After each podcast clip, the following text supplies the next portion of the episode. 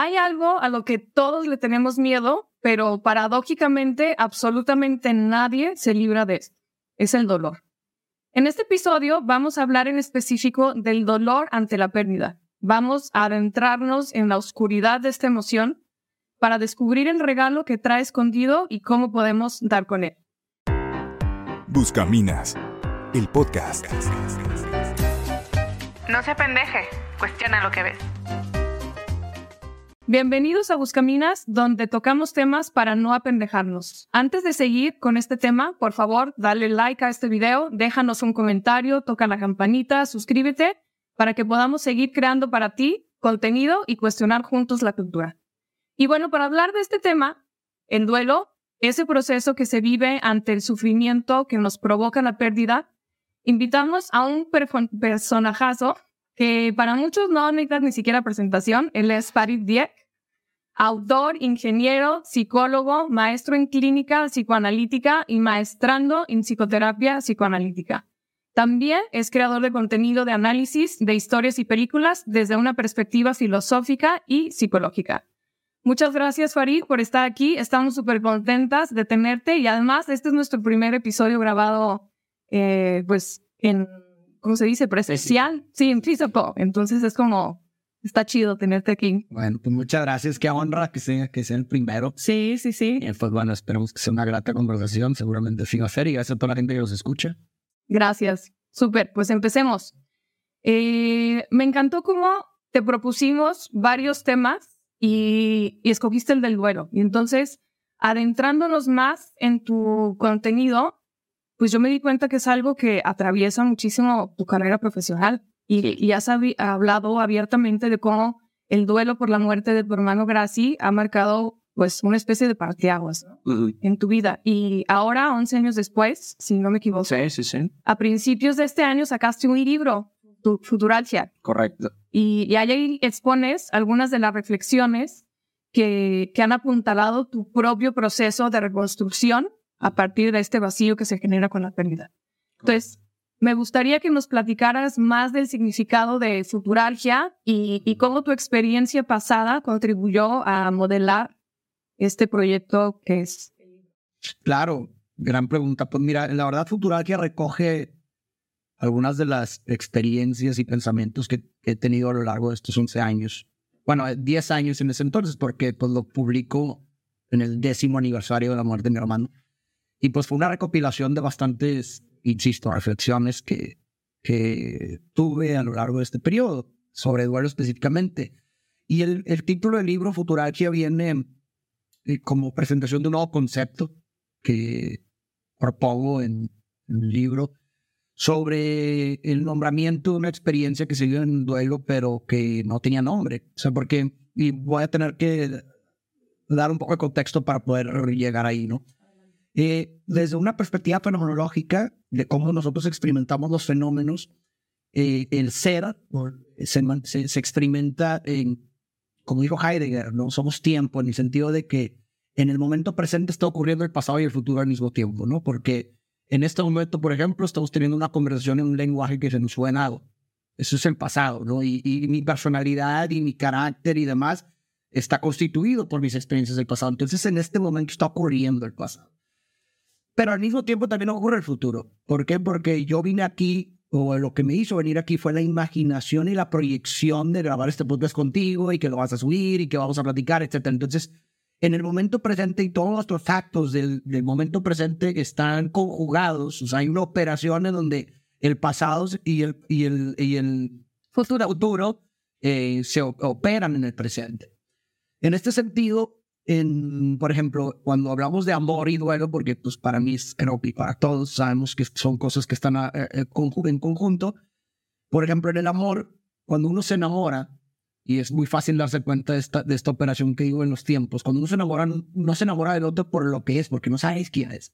Se enamora en gran parte por lo que imagina que puede llegar a ser. Porque no lo conoce. O sea, ahí está el futuro jugando y digo, también el pasado está jugando. ¿Por qué? Porque la atracción obviamente está sujeta a una historia inconsciente del sujeto, ¿no? Entonces ahí están las tres operaciones, están los, todos los tiempos conjugando en el momento presente. Entonces, si hablamos de eso en el amor, pues lo mismo tendríamos que decir en el duelo. Cuando uno muere, el duelo no surge sino ante la imposibilidad de un mañana. Porque, por ejemplo, ahorita yo no estoy, no sé, toco madera, pero ahorita no estoy con mi novia, ¿no? Hay ausencia, hay ausencia. Pero no hay duelo. ¿Por qué no hay duelo? Porque yo concibo una posibilidad de verla más al rato, mañana. Hay un mañana posible. Pero si en dado caso, imagínate, a lo mejor ahorita toco madera, pero a lo mejor ahorita está muerta. No lo sé, toco madera, pero, imagínate, yo no lo sé. Entonces, solamente va a surgir el duelo cuando alguien me llame por teléfono, cuando yo me entere de que ha muerto. Pero ¿por qué en ese momento? Si siempre hubo ausencia. Porque en ese momento se aniquila cualquier posibilidad de un mañana. Es el futuro. Entonces, tenemos una palabra para describir la añoranza de un pasado que quisiéramos que fuese hoy, que se llama nostalgia. ¿no? desde la etimología, nostalgia significa nos, que es regreso y, es dolor. Entonces, tenemos nostalgia por etimología significa un, dolor por un regreso. ¿no? Es decir, pues, todos lo hacemos, todos creo que sabemos identificar bastante la nostalgia, recordamos un momento donde fuimos felices o que quisiéramos que fuese el día de hoy y pues nos da nostalgia, ¿no? Pero no tenemos ninguna palabra para describir el futuro, el dolor por el futuro perdido, el dolor por todas esos, esos mañanas que nunca van a volver a ser, que tú concebías que eran realidad porque constituían tu ser, le daban movimiento a tu ser, tú te encaminabas a esos mañanas, los dabas por sentado y por lo tanto, insisto, estructuraban tu ser. Entonces, ¿cómo le llamas a la pena por una pérdida de ti, en tanto que siempre digo que perder un futuro no solamente perder un futuro, sino es perder un futuro perdiendo a la vez un trozo de ti. ¿Por qué? Porque esa parte te constituía, era parte de tu ser. Entonces, ¿cómo le llamas a la pena por ese futuro que nunca más va, a volver a ser? ¿Cómo le llamo a, las, a, la pena, a la tristeza por todas las conversaciones que no voy a tener con mi hermano, por la familia que nunca va a tener, que yo quería, por los sueños que nunca va a cumplir? ¿Cómo le llamo a eso, no? Entonces, eh, eh, hay una frase de un psicoanalista que me gusta mucho que dice que la palabra es la muerte la cosa, decía Lacan. La palabra eh, mata la cosa porque la descarga, la desinfla. Está comprobado en vivo desde diferentes perspectivas. De hecho, una, mi tesis de, de, la, de la, carrera de psicología la hice justo en modos de afrontamiento de duelo y hablaba de cómo el nombrar un fenómeno afectivo, el nombrar una vivencia, ayuda a regular la actividad de la amígdala, que es la en la región del cerebro asociada con las amenazas, con la ansiedad, con el miedo. Y solamente el nombramiento de un fenómeno afectivo ayuda a relajar esa región y por lo tanto a tranquilizarte. ¿Por qué? Porque el nombrar un fenómeno afectivo sin juicios de valor, es decir, no estás diciendo que es bueno o malo, no estás nombrando un fenómeno. Porque el nombramiento sugiere un entendimiento, una comprensión del fenómeno y por lo tanto una tranquilidad, porque cuando conoces algo, te da un cierto control sobre él, ¿no? Sí, sí, sí. Entonces, eh, justo vengo en este libro a proponer este concepto de la futuralgia como un, como, como un concepto que puede ayudar a, nombrar esta vivencia que es innombrable hasta hoy y que nos puede ayudar entonces a pues, darle sentido y por lo tanto partir de ahí, bajo la premisa de que si bien se ha perdido un futuro, no se ha perdido el futuro, ¿no? el futuro con F mayúscula, es decir, ese futuro del cual se compone, ese futuro que se compone de una infinidad de futuros posibles.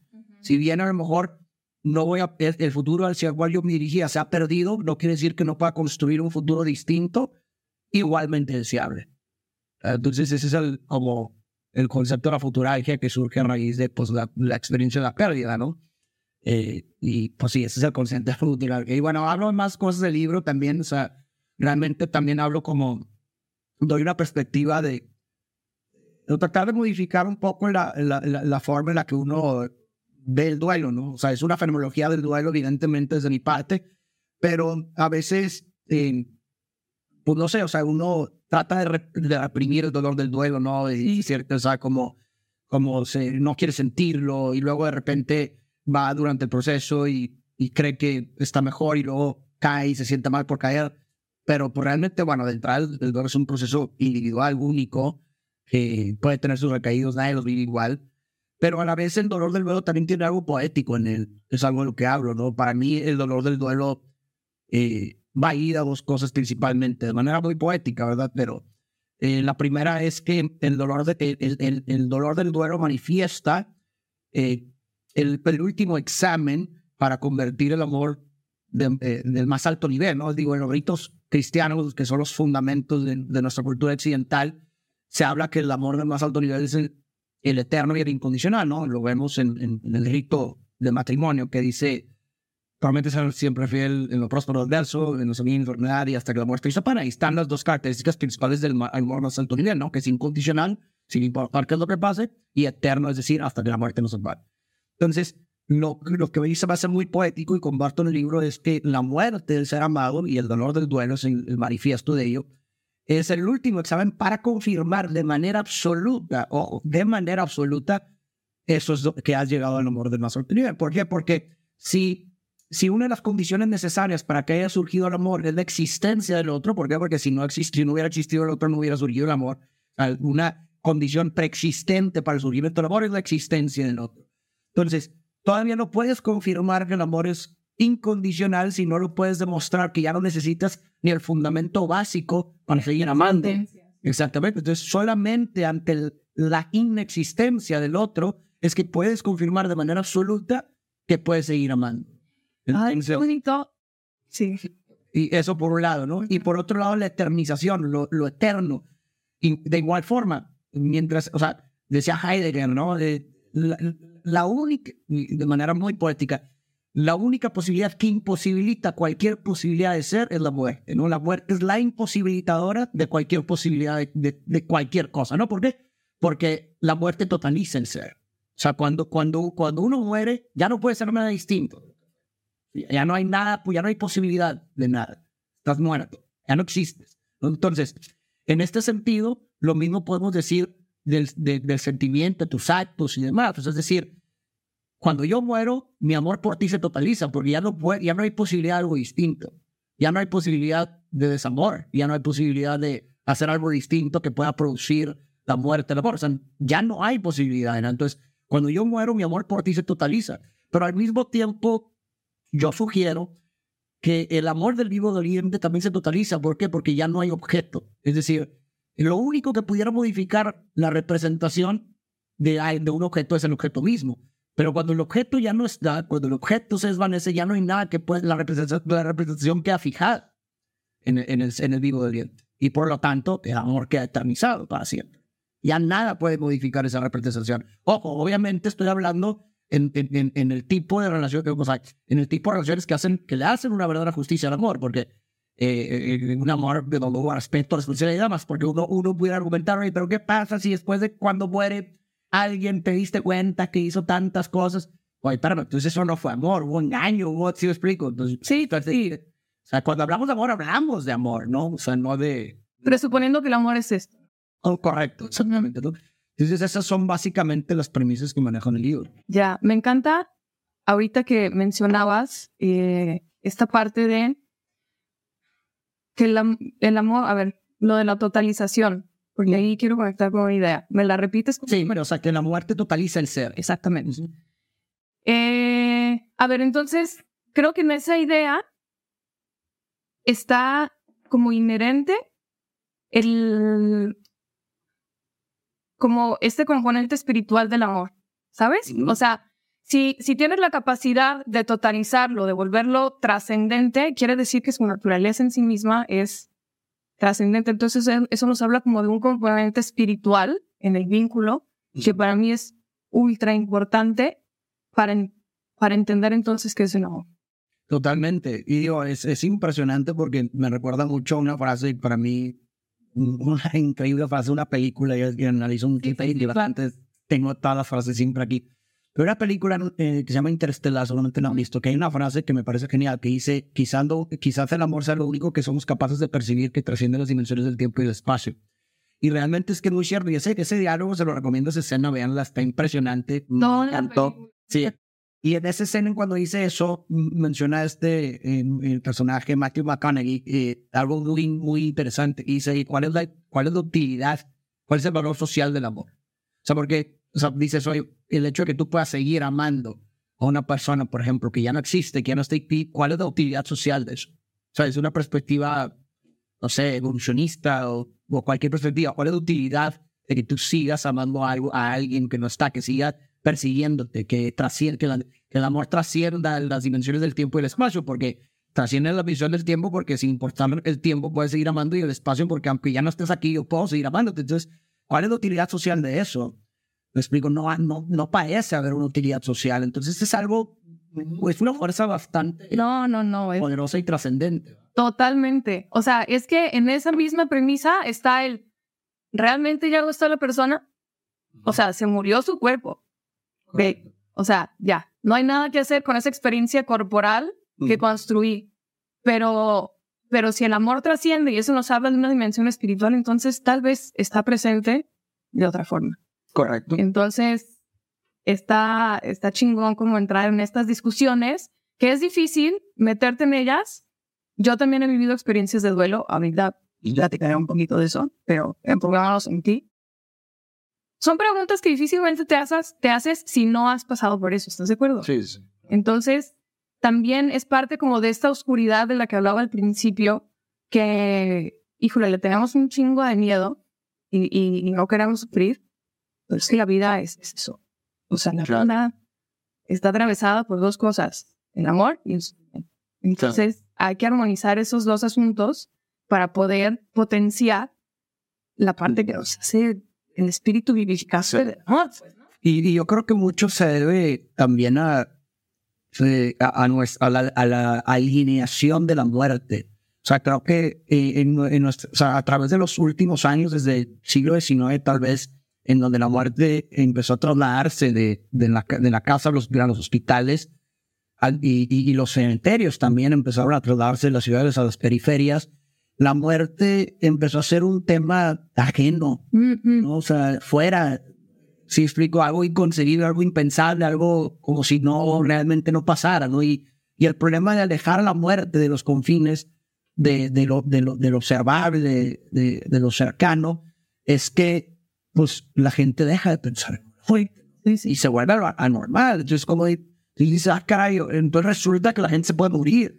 Y digo, pero cuando, cuando lo raro es que si te vas a, a la historia de la humanidad, en la muerte era algo que, que se daba en casa, que, que se, era algo familiar, Parte de la cotidianidad. era algo parte de la cotidiana. Lo- los muertos convivían con los vivos dentro de la ciudad, ¿no? Tiene civilizaciones, por ejemplo, como Petra, que es bien curioso porque ahorita lo único, lo único que, que, que está, eh, que sigue, que se, ¿cómo se dice? Que se, eh, que quedó de Petra, o sea, lo que puedes ver ahorita, los restos de Petra, son tumbas. O sea, quiere decir que la gente le ponía mucho más empeño a construir tumbas. Y hay un libro de Miguel de Unamuno que habla del sentimiento trágico de la- de- de- del sentimiento trágico de la vida, que hay un párrafo, parece genial, que hablaba de que, o sea, si algo constituye al ser humano, si algo ha sido esencial a través de los años del ser humano, es que es un ser guardamuertos. O sea, desde que apenas estaban haciendo casas de paja, ya se habían construido monumentos para los muertos.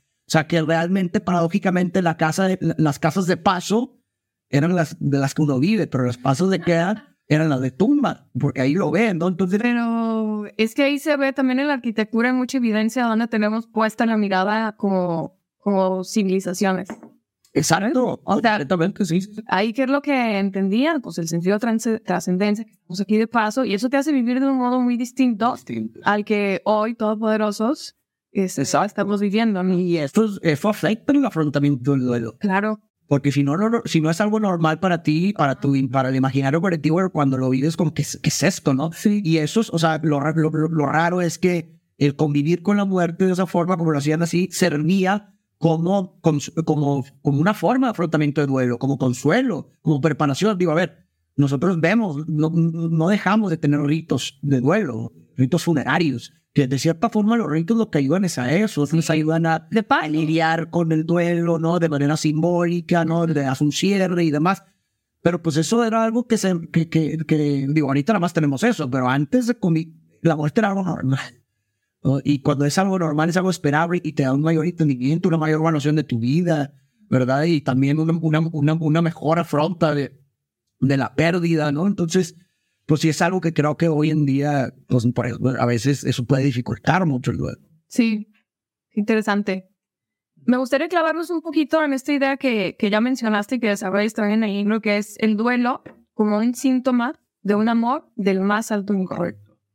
Eh, a ver, ¿cómo podemos darle la vuelta al significado de la pérdida a partir de esta idea que tiene mucha potencia? Pues bueno, yo creo que, que podamos eh, experimentar algo tan inmenso y poderoso como un amor de ese nivel, creo que es algo de lo que debemos regocijarnos porque es quizá lo que nos hace ser humanos. Es una manifestación clara de nuestra esencia.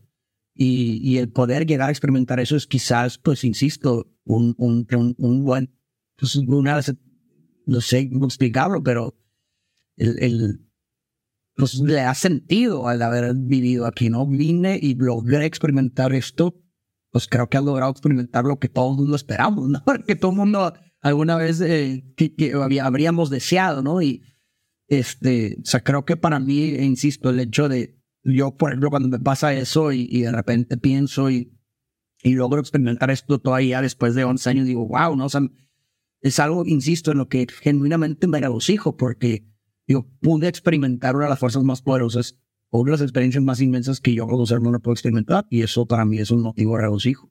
100%. Me da risa cuando digo 100%. Porque no has visto estos sketches de Pablo ah, Miguel. Sí, sí, sí. 100%, 100%. Exactamente, sí, claro, obvio. Me siento representada en eso. Pero bueno, eh, a ver, pensando en esto, lo que dices, ¿no? Que, el experimentar esto me dice mucho sobre, sobre mí mismo.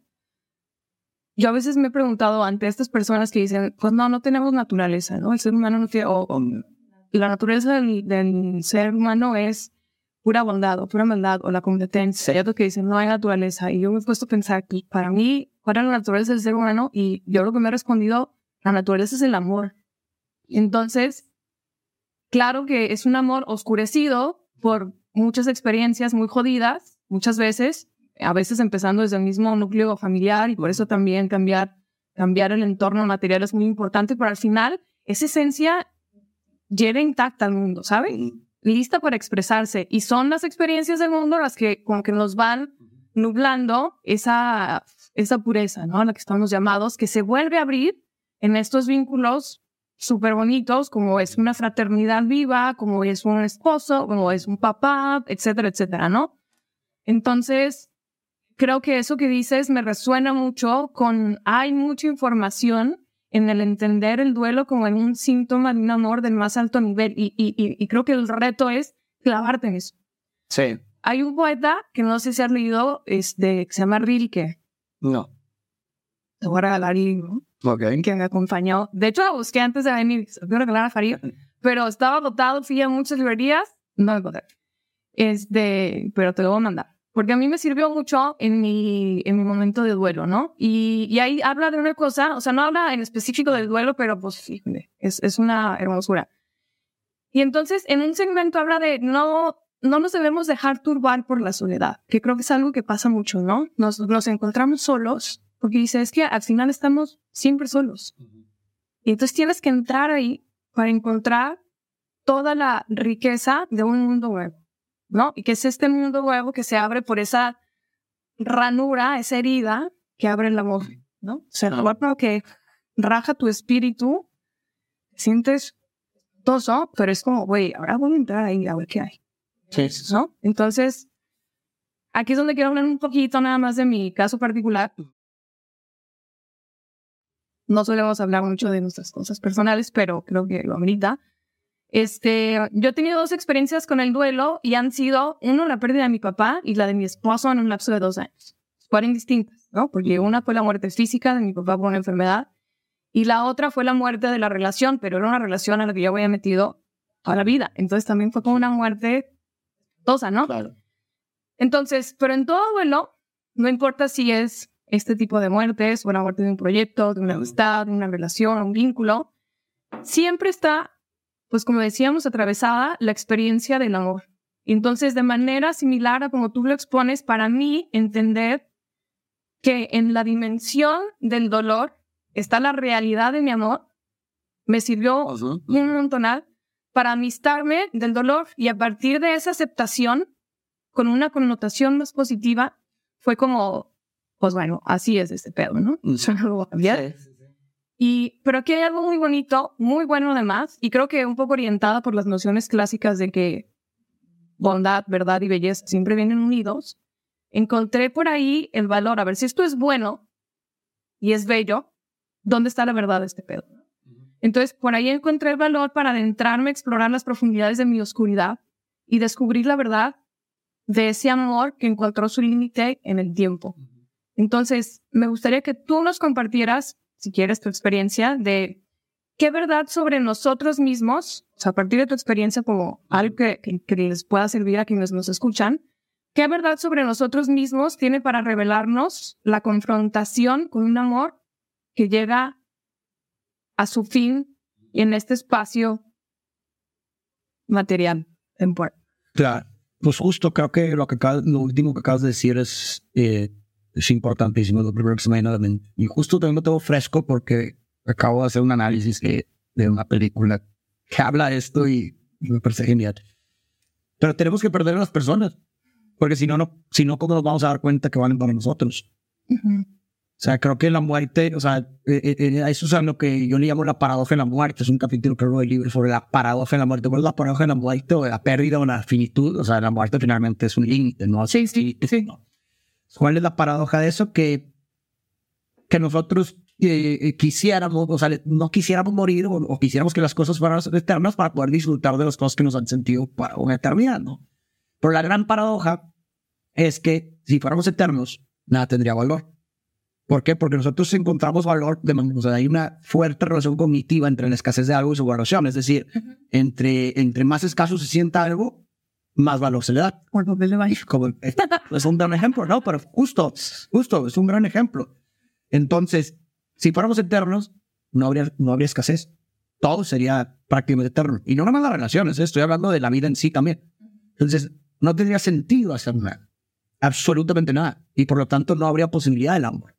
Por eso digo, tenemos que perder a las personas, porque si no, no hay forma de darnos cuenta que son importantes para nosotros. En un mundo eterno, en donde nadie muriera, en donde no hubiera límites, paradójicamente no habría relaciones, no habría amor, no habría trabajo, no habría realización, no habría creatividad, no habría nada. ¿Por qué? Porque todo lo que hacemos como seres humanos está encaminado de cierta forma a trascender la muerte. Sí. O sea, tu trabajo es una forma de dejar un legado, dejar algo, ¿no? Tener familia, bueno, pues me da sentido para poder estar aquí. De otra forma, la existencia se volvería insoportable no habría sentido hacer nada. No, no necesitarías ni siquiera salir a buscar comida porque ese trabajo no te puede morir.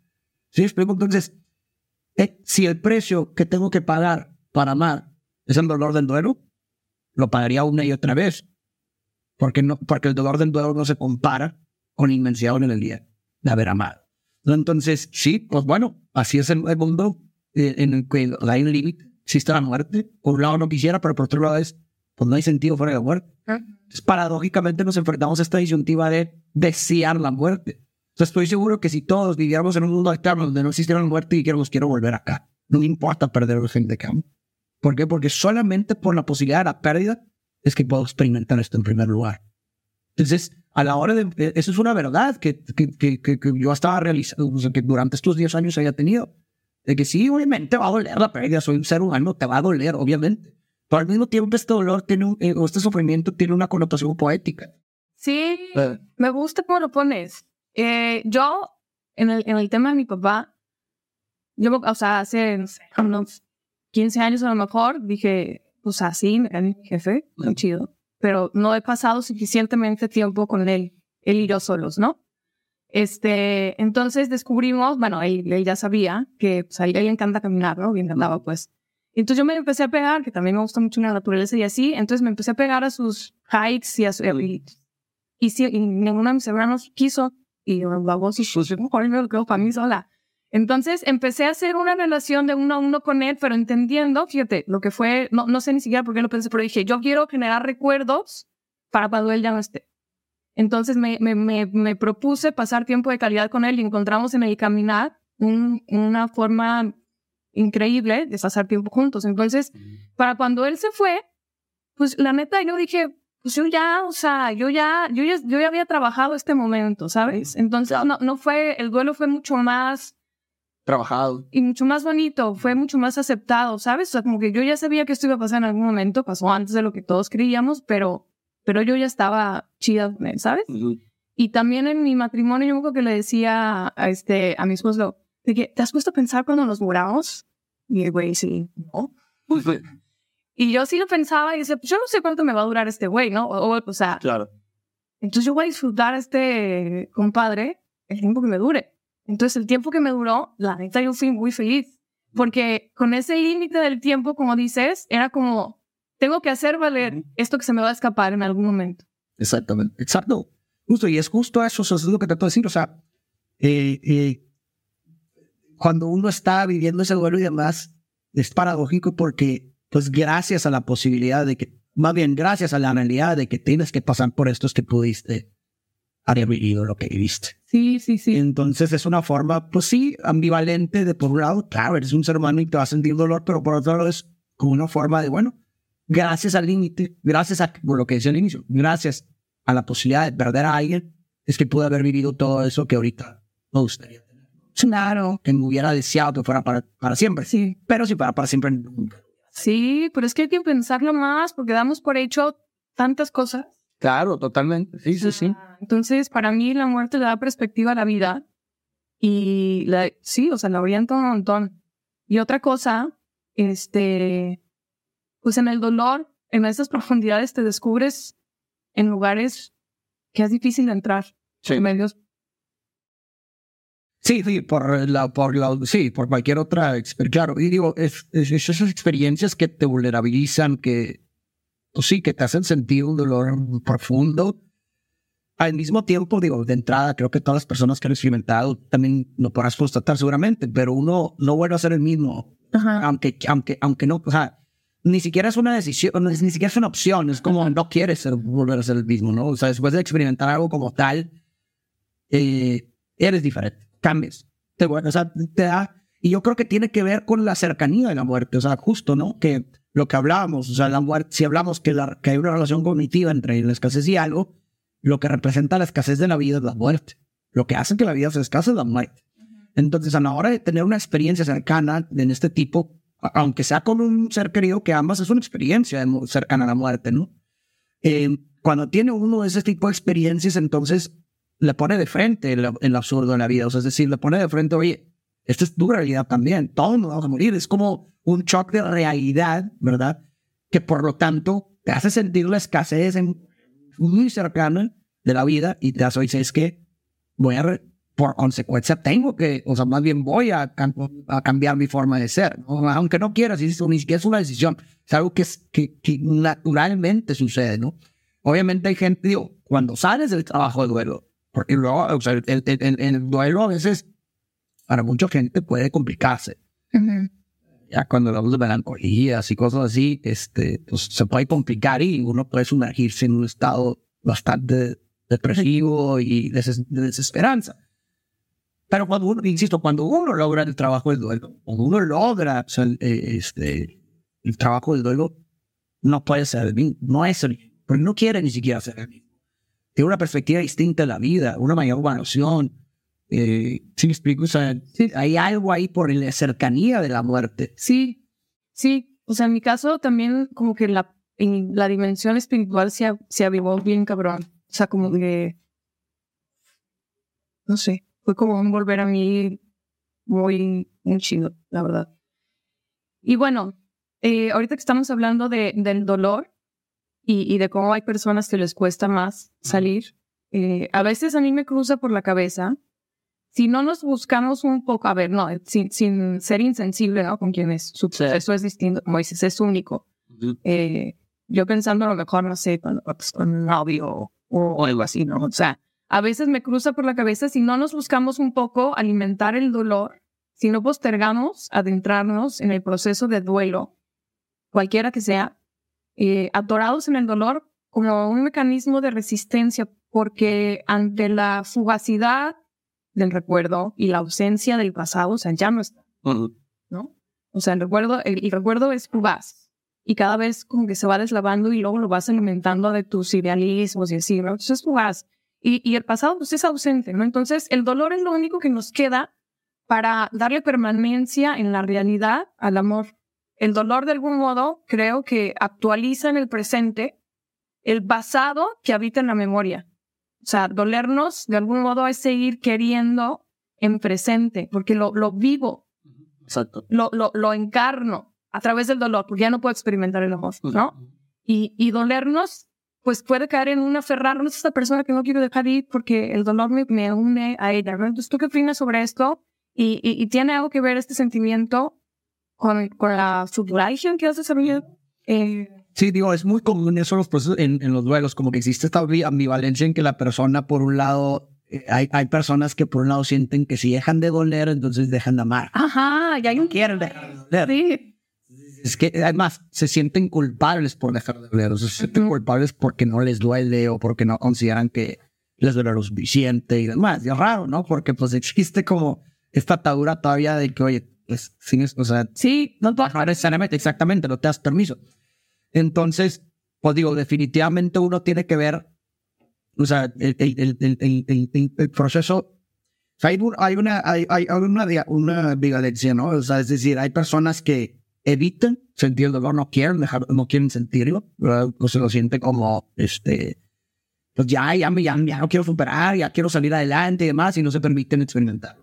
Y por otro lado hay gente que al contrario se aferra al síntoma, ¿no? O sea, se aferra de que no quiero, no quiero dejar de doler nunca, porque lo consideran como un tributo a alguien, a la persona que, que se fue, ¿no?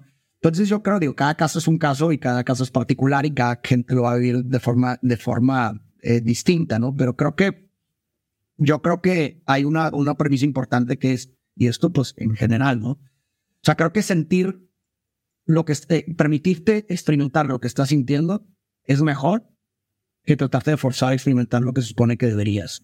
Ajá. Y no voy a desarrollar más. O sea, no sé.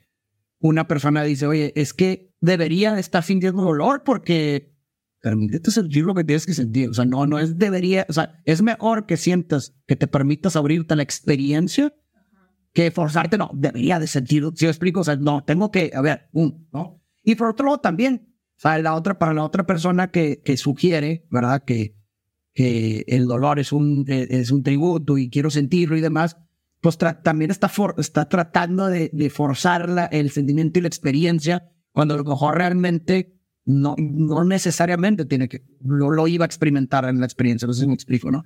Y digo, también hay que, hay que, es importante, esto, digo, mi perspectiva es muy psicoanalítica, ¿verdad? entonces también es importante desde, desde nuestra perspectiva como entender que muchas veces hay personas que no saben lo que se pierden de la pérdida.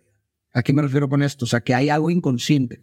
Por eso me hizo muy particular lo que decías ahorita de que, oye, pues no, ¿quién soy yo para como juzgar de que, de que, que- qué tipo de pérdida no hay gente que pierde un trabajo? Como si hubiera pérdidas más importantes. O sea, a nivel objetivo, tal vez, a nivel objetivo. Sí. Pero a nivel subjetivo no estaría tan de acuerdo. ¿Por qué? Porque, ¿qué es lo que se pierde cuando se pierde algo? Sí, supongo para cada persona será un- muy diferente. O sea, eh, eh, de hecho, en psicoanálisis esa sería la distinción entre duelo y melancolía. O sea, la melancolía como una transición patológica del duelo, ¿verdad? En donde el, el melancólico no, no sabe lo que se perdió. Y cuando hablo de no sabe lo que se perdió, no estoy hablando de nivel consciente, que, ah, no, pues perdí a mi papá, no, no, no, sino qué simboliza, qué es lo que se pierde a nivel inconsciente ahí. ¿Me explico? No, no, eh, cuando se pierde un trabajo y se sumerge una persona en la melancolía, cuando su, su pierde una relación, ¿qué es lo que se está perdiendo realmente? Es buenísima Se pregunta. Es que hay mucho autoconocimiento. O sea, esa pregunta es crucial a ver cómo que... Sí. O sea, a nivel consciente, no, pues perdí un trabajo. Hay, o sea, somos seres, decía Lacan, el, el, el- inconsciente está estructurado como un lenguaje. O sea, nosotros, o sea, hace rato que hablabas con, con, con- de la naturaleza humana, no puede dejar de pensar en que para mí lo que nos hace seres humanos es el lenguaje. Eso es lo que nos hace seres humanos. ¿Por qué? Porque el lenguaje le da un- una, una dimensión completamente diferente a nuestra experiencia. ¿Por qué? Porque a través del lenguaje simbolizamos, somos seres de símbolos. En todo lo significamos, somos seres significadores. Pero eso también te presenta una nueva ola de problemas. ¿Por qué? Porque eso te hace tener un mundo psíquico subjetivo, cada quien, ¿no? Y, y va- que vas construyendo desde una edad temprana, ¿verdad? Y que, pues digo, por eso tenemos ritos, hablando de los ritos, ¿no? Por eso tenemos, ¿por qué? Porque, porque los ritos no son meramente, son, no- son más que significantes que hemos adherido a significados, pero de manera simbólica, ¿no? O sea, ¿Significantes de qué? Para dar sentido a una experiencia de algo. Ajá, pero no, no deja de ser un, un significante arbitrario Ah, sí, o sea, que, fue, que fue creado a partir del lenguaje, ¿no? Porque, ¿Por qué escribimos eh, poesía, por ejemplo? ¿Por qué tratamos de darle un entendimiento a los fenómenos de la realidad y al mundo también, no nada más por la ciencia, sino también a través de la, a través de la poesía? Porque somos seres de significados, de símbolos. ¿Por qué de repente un verso ¿verdad? De una canción o de un poema que está hablando a lo mejor de manera abstracta, te hace sentir, claro, entendí, porque somos seres de lenguaje. Entonces, el detalle es que, pues sí, nuestra conciencia y, y, pues digo, los, los, este, eh, ¿cómo se llama? Sasure, ¿no? Un lingüista muy famoso que, que Mm. tiene, eh, saca esta fórmula de, de, de, de significado entre significante, ¿verdad? Pero viene Lacan que, me- y los postestructuralistas que me se hace muy interesante que dicen, oye, espérate, eh, es que, el o sea, sí, a nivel consciente, pues claro, el significado tiene una primacía, pero a nivel inconsciente, pues realmente es una fórmula, dice Lacan, invierte el signo. Entonces dice, la primacía es del significante. ¿Por qué? Porque en el inconsciente lo podemos ver, por ejemplo, a través de nuestros sueños. Hay, es, una, es un disparadero de significantes que no parece tener un significado fijo, sino que una cadena de significantes asociativas remiten a un significado, pero en tu sueño el, el árbol no es un árbol. El significante, yo explico, o sea, no es un árbol, sino que algo, a- e- eso se encadena a otra cosa, que eso se encadena a otra cosa, que eso se encadena a otra cosa. Entonces no hay significado, es una cadena de significantes que remiten a lo mejor a un significado objeto a eh, algo muy, muy, muy, muy reprimido. ¿no? Entonces, a lo que trato de decir con esto es que también en los casos de los duelos, pues sucede eso. O sea, a veces la gente que sumerge la melancolía o en, en procesos en donde no se avanza, eh, hay algo, pues es probable que no se sepa que se está perdiendo, ¿no? O sea, y el significante de relación, ¿qué simbolizó? Si explico, el de tu pérdida de relación que te sumergió en de melancolía, ¿qué se pierde ahí? El, eso es lo que voy con la diferencia del signo de Sasure y Lacan. Pues no, o sea, significado relación, ¿no? Perdiste una relación, vas a- pero no, o sea, a nivel inconsciente. ¿qué significa? No, esa relación no es relación. Eh, Esa relación es otra cosa. No está fijado el significado. 100%, sí. Eh, Otra vez. sí. Eso lo voy a poder decir. Este, es que sí, porque además es relación en general y todos hemos tenido relaciones de diferentes tipos, pero lo que yo perdí no es lo mismo que perdió Juanita, Exactamente. sea, o lo que perdió mi mismo Juan, ¿sabes? Exactamente. Perdí otra cosa y, perdí y, y descubrir eso es como, ¡pum! Claro, le Pero a partir de ahí está bien chingón porque es cuando puedes decir, ok, ya entendí lo que perdí. Agarro mis cositas y entonces es una, es una parte muy eh, determinante en el proceso de duelo, menos en mi experiencia. Y nada más que, bueno, esto es tema de otra cosa, pero cuando hablas de, de que somos seres significantes, estoy de acuerdo, estoy con todo lo que dices. Simplemente, eh, igual como tú pensabas, yo, yo estaba pensando, ok, sí, sí, sí, sí, pero al final yo siento que este ser seres significantes es como una herramienta para entender nuestra esencia del amor, ¿sabes? Porque al final es, es significar mis relaciones internas, mis relaciones conmigo mismo en su multiplicidad y significar también mis relaciones con el mundo y con otras cosas, pero nos relacionamos para salir, para encontrarnos y eso es amor para mí. Entonces, es tema de otro, harina de otro costal. Claro, Pero está bien interesante. El problema, el problema es que el lenguaje, o sea, el problema de la maldición, bendición y maldición del lenguaje es que el lenguaje nunca es exacto. Sí, Siempre, digo, a ver, el hecho de que estemos inventando palabras para explicar fenómenos sugiere que siempre hay algo que escapa al lenguaje. Y, y por eso justo, ante el- ese residuo, eso que falta, es lo que es lo, es lo real, no es lo que no se puede decir. Pero es como, es como si tienes el fenómeno aquí y el lenguaje lo que hace es como, ¿no? Para acá y luego para arriba y trata, así trata, trata. pero siempre hay algo real del fenómeno que es inarticulable. Por lo mismo que el lenguaje nunca es exacto. Y por eso tenemos que llegar a metáforas, ritos, Sí. eh, doctrinas. se le hace mucho más grande que lo que... Correcto, pero hay siempre algo que escapa el lenguaje. Sí. Y eso pues lo que implica todo. Sí, súper. Y bueno, por último, eh, quisiera platicar un punto que, en el que posiblemente vamos a diferir, pero está chido porque me parece una persona muy correcta para diferir. Gracias. Pero justo por eso, ¿no? Queremos abordarlo para expandir nuestra visión sobre el tema y hacer puentes en nuestras diferencias. Escuché en alguno de tus episodios Sí. que, que hablabas del duelo, un concepto de, de Derrida, que para quienes no sepan es un filósofo muy importante, mismo padre de la deconstrucción y uno de los pirales en la filosofía postmoderna. Entonces, ahí tú explicas cómo a partir de un verso del poeta Celan, Correcto. ¿te acuerdas de ese episodio? Sí, el mundo par... Digo, no me acuerdo el episodio, pero me acuerdo De la conversación, dije. pues, ¿no? A ver, te lo voy a. Este, entonces, parte del, del verso del poeta Celan que dice, el mundo ha partido yo debo cargar. Correcto. Y entonces Derrida concluye que la muerte es el fin del mundo. Correcto. Entonces me gustaría que nos explicaras un poquito qué fregado significa. El fin del mundo. Ah. Sí, sí.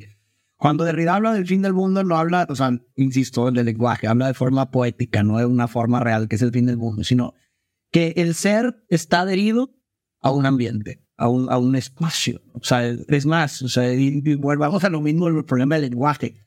Cuando uno habla de individuo o de ser, al mismo tiempo tiene que estar hablando de espacio, porque no existe individuo en el vacío. Ajá. Entonces, paradójicamente, cuando uno, y volvemos a lo mismo de las cadenas significantes, cuando uno dice un individuo, al mismo tiempo está hablando de espacio.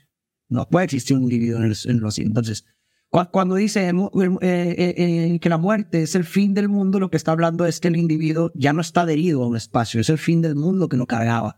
Ya no puede estar aquí en el mundo. ¿Me explico?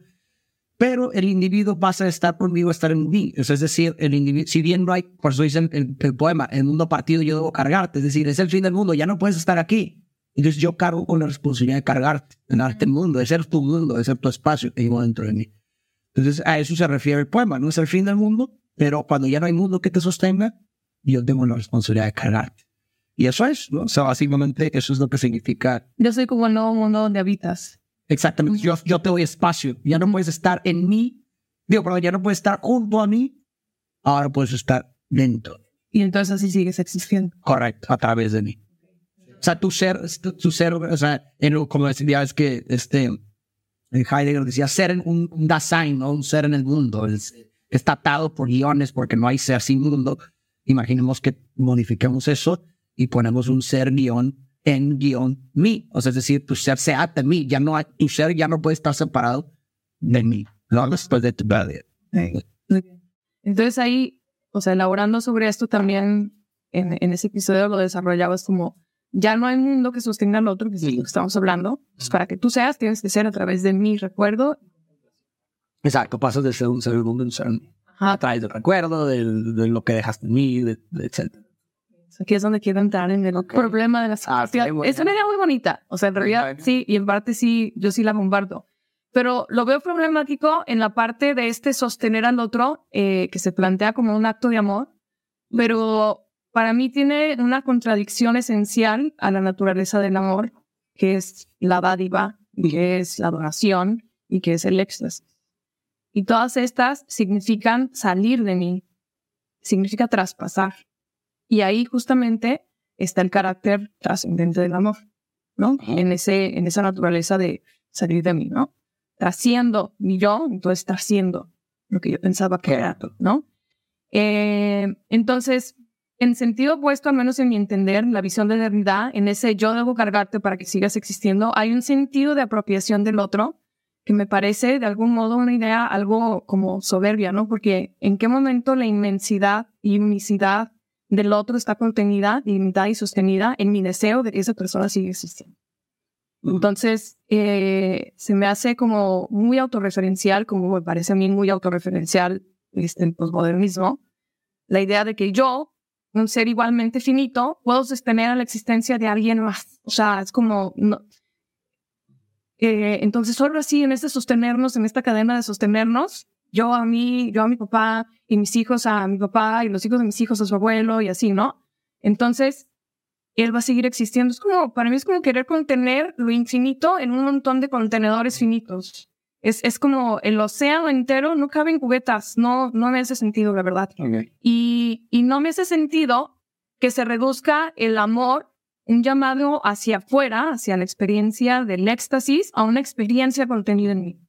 Entonces, para mí, esencialmente, o sea, es parte del- de las cosas que no me gustan de esta filosofía o, o no les encuentro yo conexión, porque para mí, esa idea es pura contradicción, es la muerte del amor, porque es, es matarlo cuando yo lo quiero contener en un espacio también temporal que soy yo mismo. Bueno, habría que entender, bueno, habría también que definir conceptos. Por ejemplo, yo te pregunto a ti, ¿quién eres tú? O sea, por ejemplo, si tú hubieras estado rodeado de personas diferentes, si hubieras eh, nacido en una familia diferente, ¿serías la misma persona? Eh, es una súper buena pregunta. De hecho, tenemos un post sobre eso, como quién soy yo, ¿no? Entonces, sí, mi, mi, mi manera de ser sería distinta, Eres un ser distinto, una persona distinta. pero no, no dejaría de ser yo. Pues claro, todo el mundo es él. Sí, Ajá. o sea, sí me explico, pero no serías el mismo yo. ¿Me explico? Sí. Una persona se constituye Formalmente no sería yo, o no sería la misma yo, pues. de- ajá, exacto. O sea, de entrada somos seres que nos constituimos por el otro, pero el otro tiene que. Influir en algo. Si nos hubieran dejado a nuestra merced eh, cuando nacimos, hubiéramos muerto. Entonces, ¿qué quiere decir esto? Que a lo largo de nuestra vida, nosotros nos vamos forjando por las interacciones con los demás. En cuanto a que nuestras interacciones con ciertas personas nos van a constituir de forma diferente que si constituyéramos con otras personas. O sea, ¿qué quiero llegar con esto? Que cuando uno, a través de estas interacciones, dentro de algunas se va emergiendo el amor, aunque tú no quieras, esa persona forma parte de ti porque te han constituido. Entonces, volvemos a lo mismo de los conceptos. Cuando, cuando la otra persona muere, aunque tú no quieras, esa persona vive en ti. Aunque tú no quieras y aunque, o sea, estamos hablando de poemas, ¿no? O sea, poemas son metáforas. Pero realmente es que esa persona llega, eh, vive en ti porque te ha constituido. Entonces, lo que sea que tú hagas con tu vida, al mismo tiempo, paradójico, poéticamente, lo estás haciendo con lo que esa persona te dejó. Entonces, ¿por qué no? eh, Mi forma de replicar lo que tú estás diciendo es que no creo que sean mutuamente excluyentes. Es decir, a la hora de dudarte, al mismo tiempo, porque cargas con la otra, con la parte que te constituyó del otro, pues estás está dando a esa misma persona. O al contrario, es un acto, me parece sumamente eh, grande de amor, porque no solamente yo me estoy dando a mí, sino estoy dando de todas las personas que me han constituido y me han dado de sus cosas para constituirme, y todo eso es mi amor. Eh, Yo lo que doy a los demás es una conjugación de todas las personas que han interactuado atrás de mí. Mi concepción de un amor está sujeta a lo que yo vi con mis padres o mis vínculos significativos a lo largo de mi vida. Y esas personas influyen en la forma que yo doy amor. Entonces, cuando yo doy algo, nunca es mío. Jamás es mío por individual. Cuando yo hago algo, están al mismo tiempo sucediendo todo lo que pasó, todo lo que me dieron las demás personas. Y eso me parece sumamente hermoso, precioso. Es una forma de darle sentido a la vida del otro. Ya no estás aquí, pero te manifiestas a través de mis actos hacia los demás. Entonces, para mí eso es lo que significa yo debo cargarte. Yo debo cargarte porque a la hora que yo me doy al mundo, sigo, sigues tú dando algo al mundo, aunque ya no estés aquí. A la hora de yo escribir un poema o una canción para mi hermano, él ya no está aquí, pero se sigue manifestando en el mundo a través de lo que yo le doy al mundo, porque él vive en mí y en todas las personas con las que cruzó. Entonces, a eso me refiero yo con, con, con, con el asumir eh, la responsabilidad del otro, ¿no? Es decir, no es que uno se desviva, ay, tengo que hacer, no, no, no, sino que a la hora de yo vivir, de la forma en la que yo viva con mi vida, es la forma en la que el pedazo de, su, de mi interacción con el otro que amo se va a seguir manifestando en el mundo, ¿no? Entonces, ese para mí, digo, es una forma de darle sentido a la pérdida también, bueno, de- desde mi punto de vista. ¿Por qué? Porque le da sentido a su existencia, le da sentido a su vida. Porque, porque si yo hago de este mundo un lugar mejor, la vida de mi hermano sigue teniendo sentido, sigue haciendo de este mundo un lugar mejor, aunque ya no esté aquí. Yo debo cargarte, por supuesto que debo cargarte, porque a la hora de yo escribir, de crear, de cambiar el mundo, sigues tú ahí haciendo eso, ¿no? Entonces, por ahí, a eso es a lo que... Me gusta mucho, o sea, y lo comparto en realidad. O sea, esa idea de que yo soy y, y mi relación vivirá en mí y va a seguir dando frutos. Exactamente. Por más que la relación haya muerto, es, yo súper la comparto. Eh, y en realidad me refería más bien como eh, idea de la filosofía como tal, porque creo que el sentido que tú le das lo me, me mueve, pues Claro. me, me, me identifico con eso. Pero siento que tú le das una visión de trascendencia que no estoy segura, tal vez porque no conozco suficiente, que sea parte de la, de la filosofía de Derrida. Ah, bueno, bueno, pues eso es otra cosa. O sea, finalmente, a ver, fíjate cómo llegamos hasta acá. Derrida interpretó un poema de Celan, ¿verdad? Y, y yo interpreté después eh, lo que él interpretó de lo que. Entonces, pues ya que si eso vaya alineado, o sea, ya es que si mi interpretación vaya alineada con su filosofía, pues no lo sé. Pero por lo menos en esta línea, ¿sí explico? O sea, porque muchas veces de eso se trata la filosofía, de interpretaciones de lo que pensó uno y lo otro y lo otro. Y, y oye, pues es que no, estás, me da risa cuando muchos dicen, no, es que estás, está, estás malinterpretando a Marx, no, estás malinterpretando. Pues güey, a ver, ¿y cómo sabes que tu interpretación es lo que, o sea, Marx ya no está vivo? Sí, obviamente te, te, tienes que acercar lo, lo más que puedas a, sustentar por qué crees que eso, pero no deja de ser, no deja de ser una interpretación tuya. Me explico, y es más, a muchas veces es tan difícil llegar a, a- a, como asegurar que es lo que un filósofo pudo haber pensado con certeza o no, porque pues la gente cambia a lo largo del tiempo. Puede ser que tú estés leyendo, a- a- puede ser que el filósofo en sus últimos años de vida escribió algo que pues, prácticamente está negando muchas cosas de lo que dijo y tú estás agarrando lo primero que dijo y pensando que eso es lo que realmente quiere decir.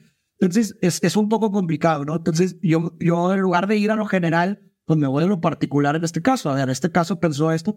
Y además que siento que en el caso de realidad también siento mucho que, que muy mal, mal comprendido eh, específicamente por mucha gente actualmente que, que agarra su filosofía como para justamente eh, justificar ideas muy eh, postmodernistas, que a mí me parece que, y yo creo que de realidad estaría revolcando en su tumba o al, al ver para qué están just, eh, cómo están interpretando su, Digo, insisto, pero pues no deja de ser también una interpretación mía. O sea, a lo mejor yo soy, yo soy el que está equivocado. Bueno, pero al final estamos construyendo sí, claro. desde, pues, desde esta subjetividad de nuestras visiones, porque al final es Claro, ¿no? claro. todo está filtrado por, por mi experiencia, por mis creencias, por mis propios sesgos. Totalmente. Entonces, por eso platicar con alguien que, que lo ve distinto, pues se me hace sumamente enriquecedor para expandir mi marco mental y Claro. poder entender la verdad desde una visión más amplia. Y creo que también un, un- algo importante ahorita que está como escuchando lo que dices es como, o sea, y creo que eso es un, un, un- un- algo que nos sucede a todos en, en cualquier tipo de cosa, ¿no? Como eh, a veces, porque me- o sea, nuestra mente funciona categorizando cosas porque nos ayuda a poder guiarnos por el mundo, nos lo hacen más fácil. ¿no? El problema es que muchas veces eso se convierte en un sesgo negativo en el sentido de que vamos categorizando personas con base en sus ciertos pensamientos y demás, y decimos, ah, es que este güey piensa así, ¿no? El problema de eso es que luego nosotros nos encontramos ante la circunstancia de, de, de rechazar cualquier cosa que llegue a decir. Aunque una cosa realmente tenga sentido y una cosa realmente digas, oye, esto sí, ah, no, es que este güey es de izquierda, no, ah, es que güey, este güey es de derecha, no, pero eso lo hacemos todo el tiempo, ¿no? Entonces, como que, este, ahorita que mencionaste lo de Derrida, como que me, eh, me, me recordó eso, o sea, tal vez tenga razón, no digo, realmente no lo sé, no, eh, no, no, no, tengo muy fresco así como, ni tampoco pudiera decir que estoy muy profundizado en la filosofía general de Derrida, pero hay muchas cosas en particular como esta, como la idea de, del, del, del, del perdón de Derrida también, o sea, lo que tengo de Derrida muy familiarizado con la idea del perdón, como lo que perdona lo imperdonable, esta idea de Celan y también la de lo de que el luto es la base sobre las sobre la cual la- las relaciones creación es lo único, lo demás realmente no lo tira de construcción, pero nada. Entonces, lo que tengo que decir es que mucha gente puede decir, ah, es que, güey, la gente, eh, imagínate por un, por un lado donde sí, ok, pues, sí sustenta y sí se, eh, está bien eh, que la filosofía de realidad sea la causa por la que la gente lo está interpretando bien y sea esta, este movimiento postmodernista, ¿no? Pero mucha gente diría, ah, nomás porque Derrida es el padre de eso, entonces nada de lo que pueda decir. ¿Tiene Claro. sentido? ¿Sí explico? No, no, no. O sea, justo es a lo que voy, o sea, como, Sí, sí, sí. como que también nosotros, todos nosotros tenemos que entender, digo, para, todos caemos eso, o sea, como decir, oye, eh, que no nos, no nos, no dejemos, no nos dejemos llevar por este sesgo de, de porque si una persona en general no piensa como tú, no pueda llegar a decir algo que realmente tenga sentido. Puta, eso es Sí, mal social. Exactamente, entonces, porque justo nos evita, como dices tú ahorita, nos evita crecer, Sí. nos evita, no- nos evita eh, generar mejores perspectivas mucho más diversas, eh, que mucho más complementarias, ¿no? Sí. Entonces, Sí, es- eso también sí, totalmente. Muchas gracias por compartirnos todo eso. Y a mí, como que, o sea, a la hora que estamos estudiando filósofos, pensadores, a mí me gusta también como observar cómo mueren estos güeyes, ¿no?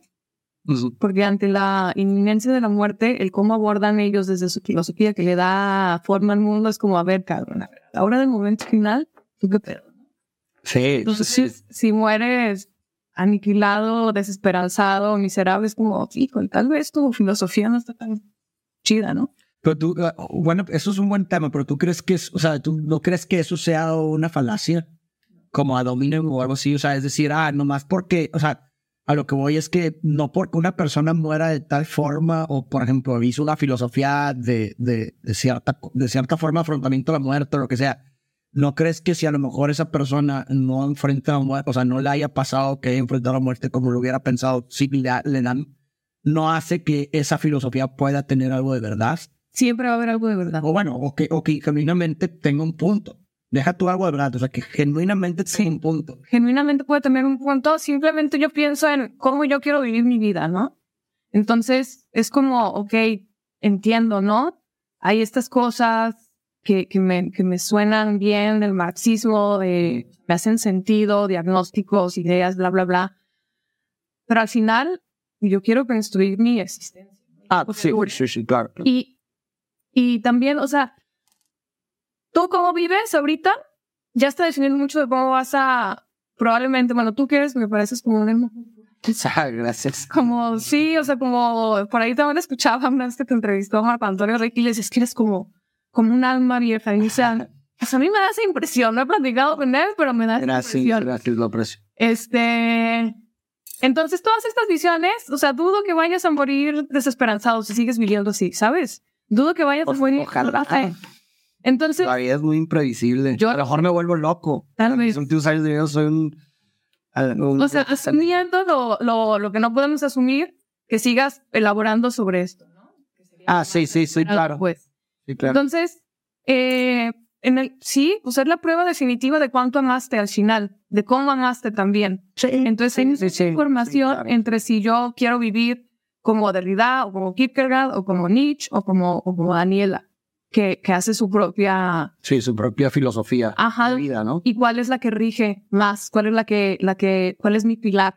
Porque al final yo sería muy soberbia de pensar que yo puedo construir mi vida con mi propia filosofía. No, Pendeja, creo yo.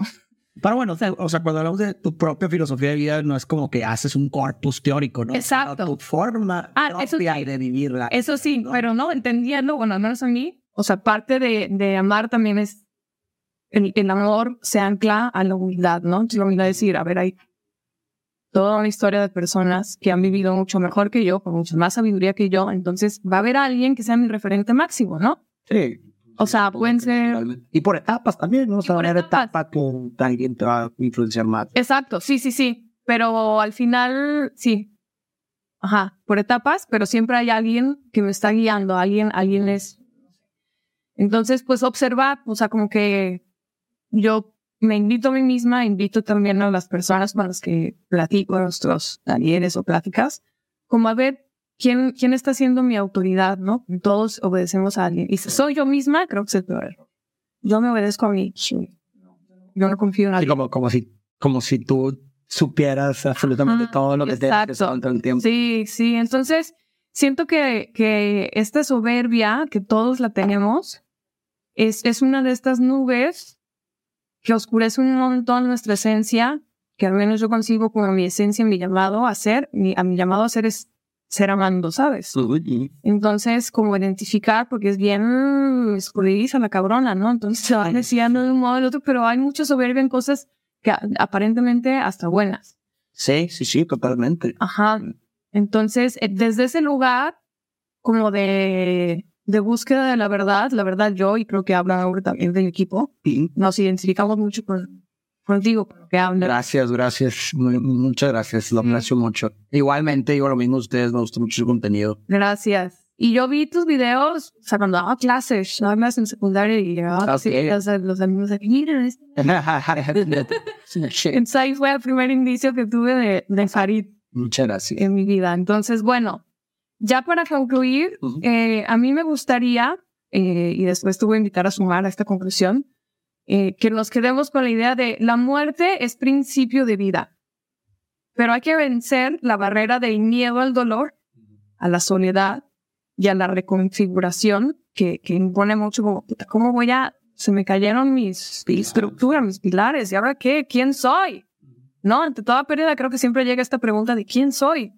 ¿Quién soy sin mi papá? ¿Quién soy sin mi esposo? ¿Quién soy sin este proyecto de vida que tenía para mí?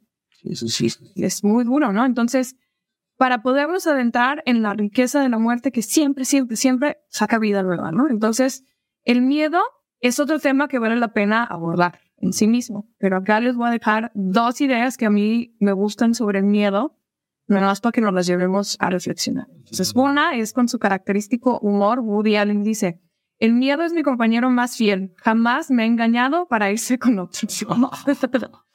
y Georgia O'Keeffe, que es una gran artista estadounidense, este, bueno, fue, dice también, he sentido, esta frase me encanta porque, porque luego nos, nos, da, nos da miedo, o más bien no nos da miedo, sino nos da pena aceptar que sentimos miedo. Entonces, esta gran artista dice, he sentido miedo cada momento de mi vida, pero nunca he dejado que me impida hacer lo que quiero hacer. Se me hace como muy potente eso, ¿no? Entonces, si tú quieres amar más, si tú quieres reconfigurarte nueva, más pleno, hay que, no, podemos dejar que el miedo decida por nosotros, ¿no? Entonces, en este proceso de duelo, quien, quien viene siempre, o sea, el duelo siempre viene acompañado de, de dolor y de miedo, hay otra riqueza que es un vínculo con todos los hombres y todas las mujeres de todos los tiempos. Es un sentimiento de la pérdida y duelo, es un sentimiento común que nos une a toda la humanidad y desde donde siempre vamos a poder conectar con el otro. Exactamente, sí. ¿No? Entonces, ¿hay algo más que quisieras agregar?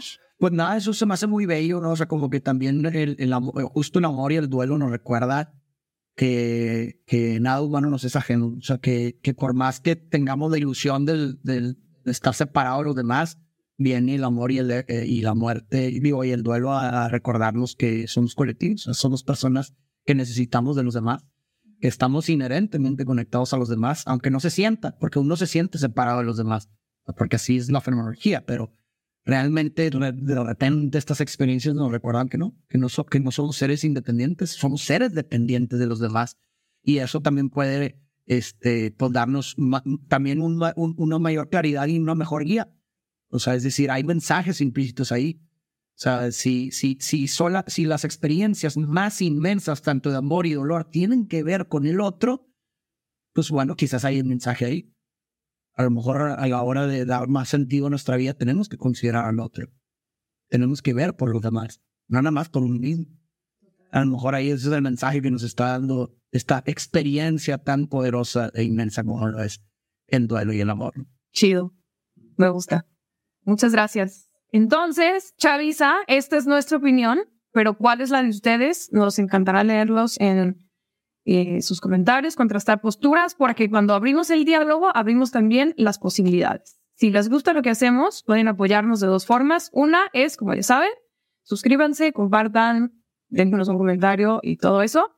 Y la otra es, pueden entrar al link que está en la descripción del video para dejarnos un donativo. Es la única forma en la que podemos seguir creando contenido para ustedes, porque pues las cuentas no se pagan solas.